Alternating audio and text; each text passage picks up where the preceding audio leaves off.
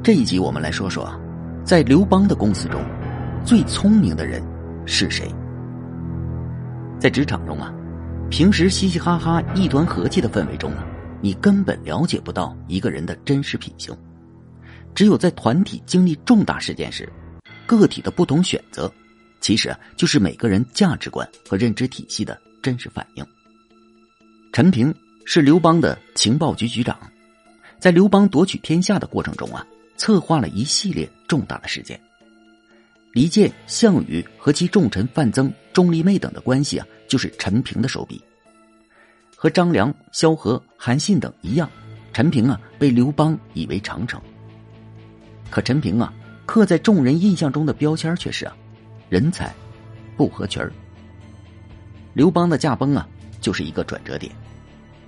这躺在病床上已经奄奄一息的刘邦啊。听到一个爆炸性的消息，樊哙说呀，他要在刘邦驾崩之后，将刘如意母子呢给弄死。什么？我这还没死呢，他就扬言要弄死我的美人和爱子，来占吕后的队，这也忒快了点吧？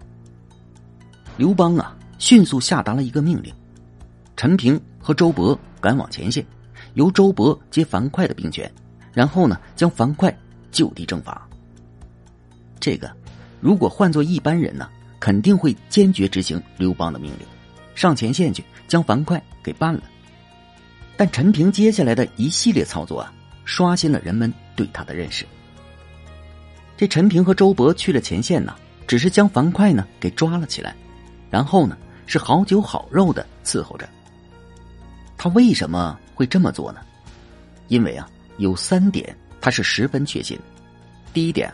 刘邦快不行了。第二点呢，樊哙是吕后的妹夫。第三点呢，以后的庙堂是吕后的天下。如果正常执行刘邦的命令啊，那陈平将来的结果啊，肯定是被吕后排除出核心权力层，从此彻底的与政治告别了。相信呢，在前线的那几日啊，一定是陈平一生中最煎熬的日子，因为啊，他属于抗旨行事啊。很快，长安城传来了刘邦驾崩的消息。历史和个人呢，都走到了命运的十字路口。刘邦的驾崩，意味着一个时代的结束，和他一同打天下的那帮人，未来会在帝国扮演什么样的角色，是个未知数。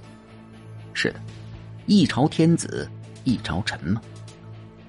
陈平在这历史的转折点啊，迅速做了两件事第一呢，先放了樊哙。第二，独自一人以冲刺的速度回到了长安，然后啊，整个长安城的人呢都看到了这样一幕。这陈平同志啊，在刘邦的灵前呢，哭的是一塌糊涂，连心如磐石的吕后都给感动了。看热闹的人呢，都觉得陈平很是伤心，不枉刘邦厚待他。可吕后呢，是个素质极高的政治家，他明白啊，陈平的眼泪。起码向他表明了一个态度，他呢愿意站自己的队。哼，那就用他吧。于是，陈平啊被吕后委以郎中令之职。陈平长舒了一口气，可算一脚踏入了吕后的江湖。这里啊，必须呢要交代一个细节：陈平在回长安的路上啊，曾遇见吕后派来的使者，诏令陈平与冠英屯于荥阳。陈平啊，又一次无视了命令，直接呢回了长安。你看，吕后啊，本来是没准备把他吸进核心圈的，结果呢，陈平用眼泪向吕后表明了态度。这要是换做一般人呢，根本没有违抗两次命令的胆量啊。但陈平呢，敢如此的原因呢，就是啊，他对局势通透的认识。但这个呀，其实也暴露出了一个问题，就是啊。以陈平为代表的汉初军功派们，实力那是相当的强悍，这也为他们在吕后驾崩之后发动政变埋下了伏笔。汉惠帝五年，相国曹参去世，六年，吕后将丞相之职一分为二，王陵为右丞相，陈平为左丞相。这右丞相啊，略高于左丞相。陈平当年的眼泪啊，换来如今官场上的步步高升。此后啊，不管朝廷的局势如何演绎，陈平呢一直施展着当变色龙的角色。吕后要封自己吕家人为王，右丞相王陵呢坚决的反对。呃，非刘氏为王，天下共击之，这个我不同意。但陈平呢却是举双手赞成。啊，太后，时代在变化，以前是高祖的天下，他可以封他们刘家人为王，现在这是您的天下呀，您照样也可以封你们吕家人为王啊。吕后一听，自然大喜了。诸位，刘邦在汉十二年曾杀白马，以盟誓的形式和功臣们共同约定。皇帝和诸侯王由刘家人来做，列侯由功臣派们来做。谁要是不遵守这个规则，天下人都可以攻击他。可这会儿，吕后和陈平他们选择了直接的无视刘邦的盟约。为了保证这个过程的顺利啊。吕后将王陵明升暗降为太傅，陈平为右丞相。于是吕家人被封王。王陵同志啊，抗议无效之后，只能选择待在家里不出门了，看着那群人来表演吧。吕后的儿子刘盈啊，在做了七年皇帝之后驾崩，他挥一挥衣袖，没有带走一片云彩，只留下老妈一个人干哭没眼泪。张良的儿子张必强。为陈平解开了吕后只哭不流泪的谜底。太后啊，这是怕你们这帮功臣啊，儿子死了，你们要是不听他的话，不就不好办事儿了吗？于是啊，陈平啊采纳了张必强的建议，将吕台、吕产、吕禄请到了台前，掌控了南北军。这长安城里的武装力量啊，主要有两支，一支由卫尉掌控的南军。负责攻城及各内殿门的安全，一支呢由中尉控制，负责整个长安城的安全。这两支力量啊，现在都由吕家人来掌控，大臣们呢可都成了笼中的金丝鸟，看似金贵，实则战战兢兢。吕后家族啊，全面的掌控了权力。随着吕后的驾崩啊，历史又一次的走到了岔路口。选择题虽然摆在了面前。但陈平他们还是迅速的做出了行动，政变。因为啊，谁都知道啊，吕后大封吕家人为王，的确违背了刘邦的白马之盟。过分的是，儿子刘盈驾崩之后，他又让吕家人掌握了核心权力，南北军、相国、大将军，都是他们吕家的人。陈平虽然是丞相，但也和闲人差不多。周勃是太尉，连军队的大门。他都进不去，可这蛋糕本来是属于陈平、周勃他们功臣派的呀。刘邦当年答应过他们呢，所以啊，吕后的行为在功臣派看来属于是赤裸裸的抢劫。但是啊，没办法呀，吕后的拳头硬，陈平他们只能忍，而且还要假装配合。矛盾日日加深，吕后在的时候还可以维持表面上的平衡。吕后驾崩了，那火山就失控了，只有爆发。陈平表面上一直站吕氏的队，实际上呢，他是忠于权力和自己头上的帽子的。吕后还在的时候，他就主动和周勃走进去商量吕后驾崩之后的事情，可谓早就是未雨绸缪了。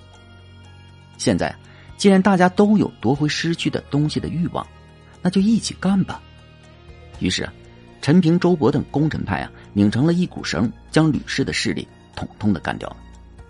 蛋糕呢，又一次的到了功臣派们的嘴里，好甜呐！功臣派们全面否定了吕后，而后呢，选立了代王刘恒为新皇帝，是为汉文帝。陈平啊，又一次开始了他的表演，他给汉文帝说：“啊，跟随高祖打天下的时候。”周勃不如我的功劳大，这次铲除吕氏，我的功劳又不如周勃大，所以右丞相还是让周勃干吧。哼，难道陈平愿意心甘情愿的让出右丞相的位子吗？哼，错了，开玩笑呢，他这是没办法。这跟随刘邦打天下的那帮功臣们呢，是讲究论资排辈的。刘邦将萧何列为第一功臣，曹参呢表示不服，大家呀也觉得有失公平，因为啊没有人比曹参身上的伤疤更多了，所以啊曹参和萧何其实啊一直是不对付的。萧何去世时呢，曹参还在齐国当丞相呢，听闻消息之后，他赶紧收拾行李，准备去长安上任当丞相了。曹参的属下很是不解呀，这还没任命呢。你能确定一定就是你吗？曹参呢？对他们那个圈子是太了解了。论资排辈他曹参不干，没人敢干。皇帝也会按照潜规则进行任命的。果然呢，朝廷诏令由曹参任相国之职。陈平呢，属于半路跟刘邦混的，他先后啊跟过魏王、西楚霸王，后来呢才投靠了刘邦。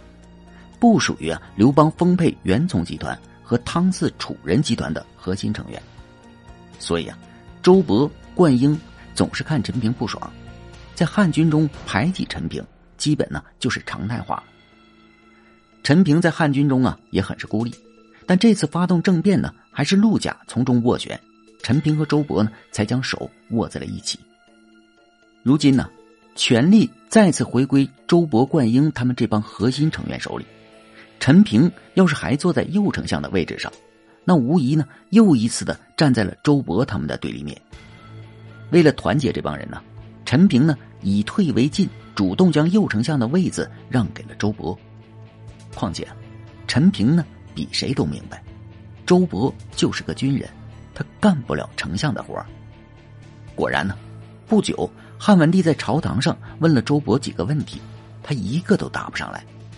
陈平呢？回答的是不卑不亢，汉文帝呀很是满意。周勃呀闹了个大红脸只好啊主动辞职。陈平啊又成了朝臣们的大哥了，位置坐回来了，而且呢还没有伤了和气。哼，高，实在是高啊！我们呢纵观陈平在汉帝国的履历，从刘邦到吕后，再到汉文帝，每一朝啊他都身居高位。富贵荣华，虽是一个外来户，却呢主导并影响了汉初的一系列大事件。他为何是一棵常青树呢？因为啊，他不仅能对历史的走向判断精准，还会啊迅速站队那个接下来主导历史的人。人精，妥妥的。好，感谢您收听本集故事。如果喜欢部落，请点击关注和订阅吧，感谢您支持部落，谢谢。